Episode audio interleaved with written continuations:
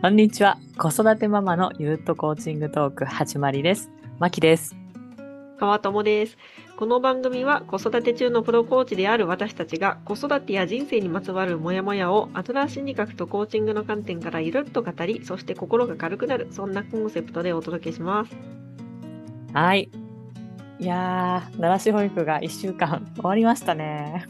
ねえ、ついに奈良市保育、ね、先週始まって、うねえ、ん。まきちゃんどうでしたか？そうですね。まず、なんかこう、泣き叫ぶのとかをこう予想してたんですけど、ううちはなんとね、5日間、1回も泣いてないんですよ。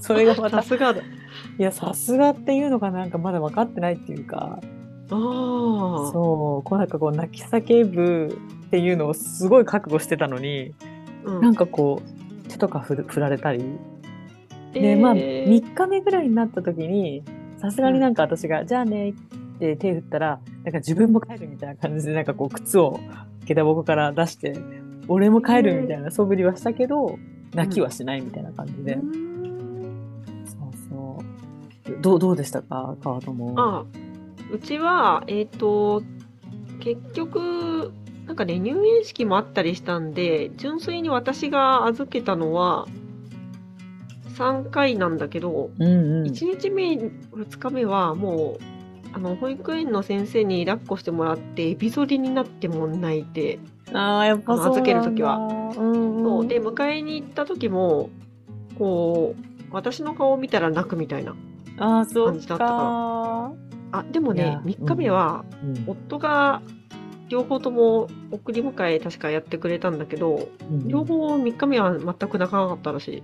うわーじゃあもう3日で慣れたのかな？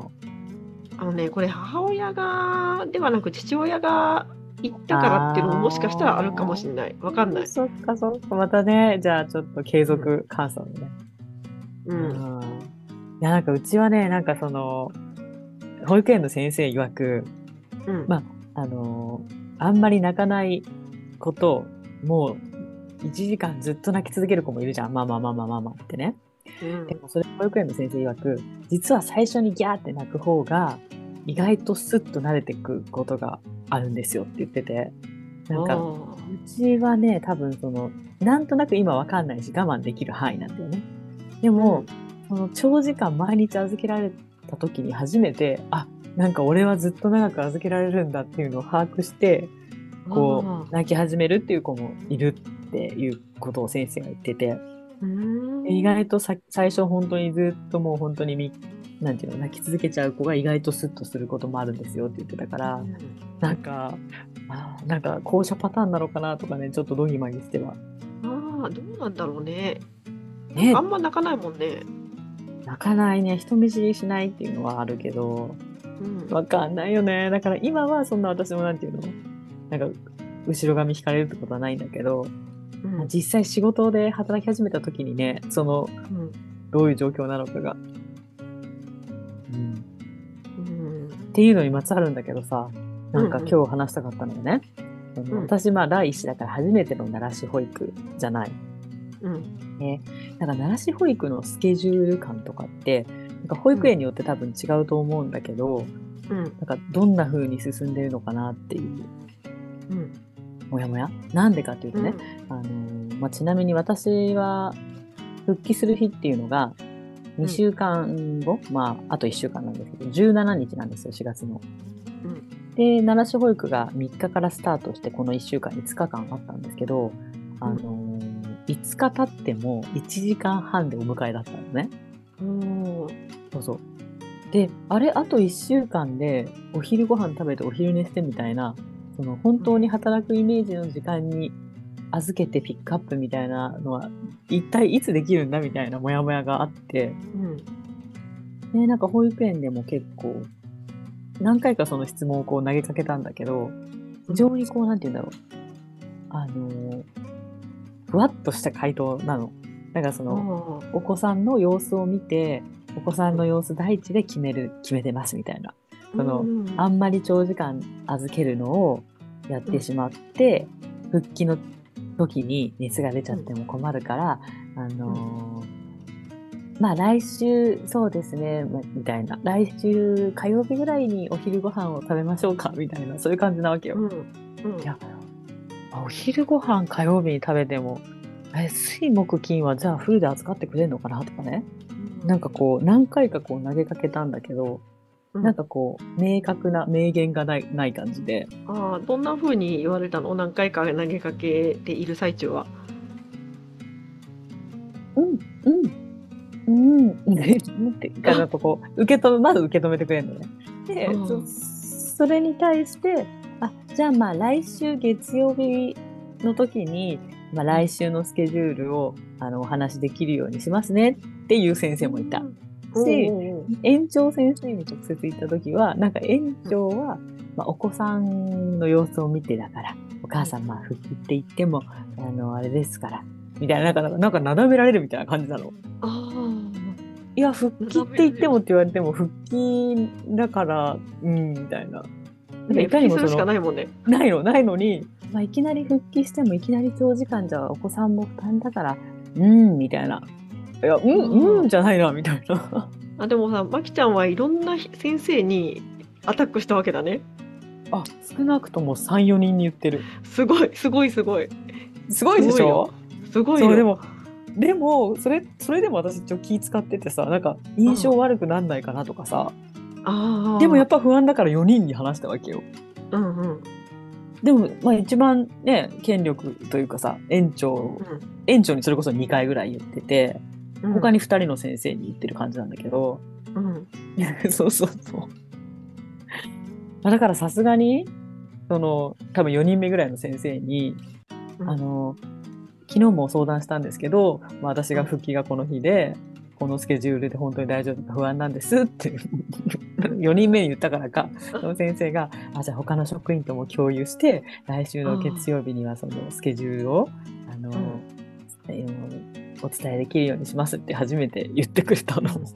うんだけ、ど、だだけど、多分近くにいる園長、超えてるんじゃないかな、みたいなさ。ああ。なんか今の話を聞いてて、すごい、もう、聞きたいことっていうか気になることが山ほど出てきちゃって、なんか、なんか話題がそれそうなんだけど、そう、なんかまきちゃん以外の他のお母さんたちにに対しても全員ふわっと返してんのかなとか、あとなんか、そうだね。そう、まきちゃんの、その初めて預けるから、その保育園の職員さんたちに悪い印象を与えてはいけないとすごい気遣う様子とか、すっごいね、あーって思ったね。想像つくでしょ？うん、うん、そうなのよ。だからなんか、夫にはさ、結構なんか、うんそうは言っても復帰がもう決まってんだから、預かってもらわなきゃ困るよ、みたいな、結構つ強く言われて、いや、うん、ビジネスライクに言えばもちろん私もそうなんだけど、うん、なんかすごいこう、なんか保育園の先生っていう立場の人がさ、子供を第一に考えた感じでこう言われると、なんかあんまりビジネスライクで私も返し続けられ、られづらいというか、うん、うん、そうで、これから多分息子を長時間預けるところだと思うから、なんか気使っちゃってるっていうのがうん、あって、いや、なんで川友とかどうなんだろう？どうのところの保育園どう？とかね、うん、うん。そうね。た。うちの保育園は結構そのあたりのスケジュール感はしっかりしてて、うん。まず、その、なんだろうな、4月中のカレンダーがまず、うん。その入入院説明会の段階で配られて、うん、で、ここに、その、それぞれの家庭の希望を書いてきてくださいって言って言われて、うんだから何月何日、えっと、何時まで、あここからここまでは早帰って、ここからここまでは昼食開始、で、ここからここまではフルで預かるみたいな、なんかモデル、うん。一般的なすごい標準のモデルのパターンはこれです。って言われて、で、あの、このモデルのパターンを一応参考にしながら、各家庭事情が終わりでしょうから、あの、それぞれ希望するスケジュールを書いてきて渡してくださいって言われて、で、それをもとにうん一人一人、その主任の先生と個別に面談をしたのね。うんうんうん。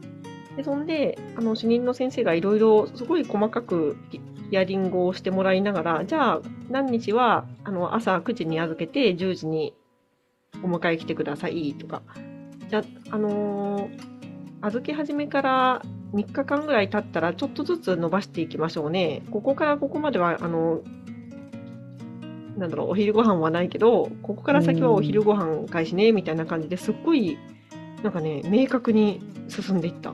うん。ってことは、その17復帰の日までのスケジュールはもちろん明確で、あ、そうそうこそううそういうス。ケジュールなら復帰も大丈夫だなっていうのが分かるってことでしょ？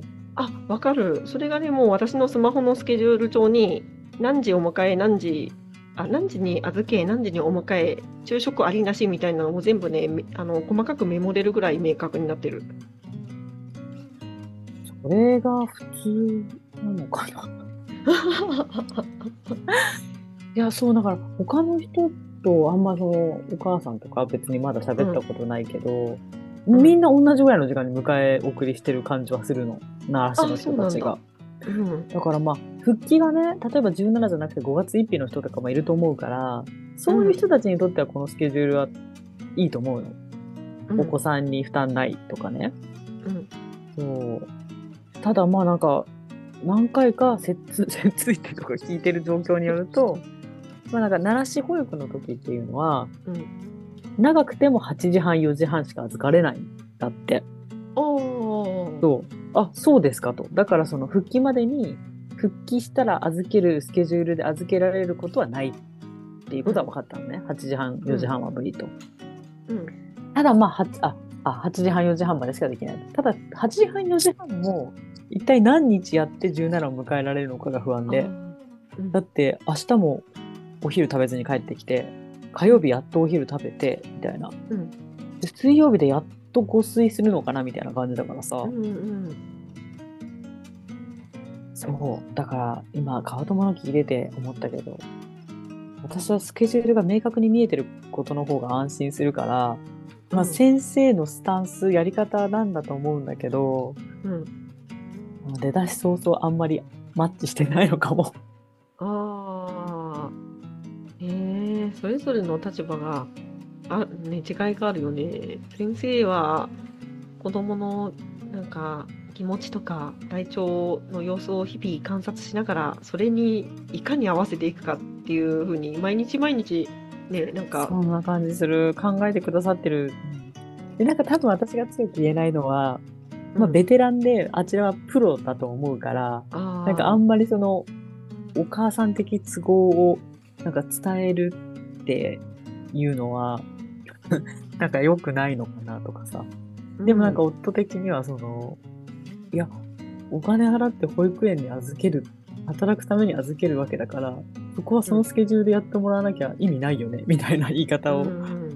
それも私も一理わかるから、なんか非常にこう挟まれてる、挟まれてる状況で。うんただまあ明日ね、月曜日だからね。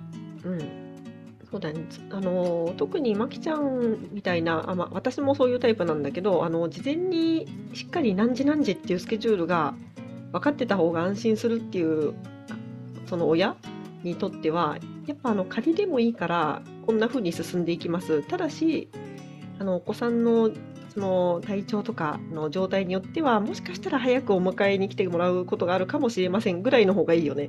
うん。そう。だからまあなんか、伝え方？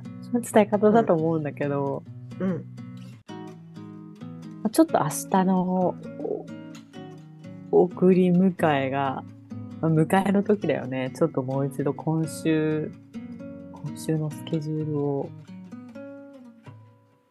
ちょっとお伺いしたいんですっていうのかな。おお、ズームの画面越しのまきちゃんの表情がすごく遠慮がちな笑顔で、頑張れまきちゃんと思いました。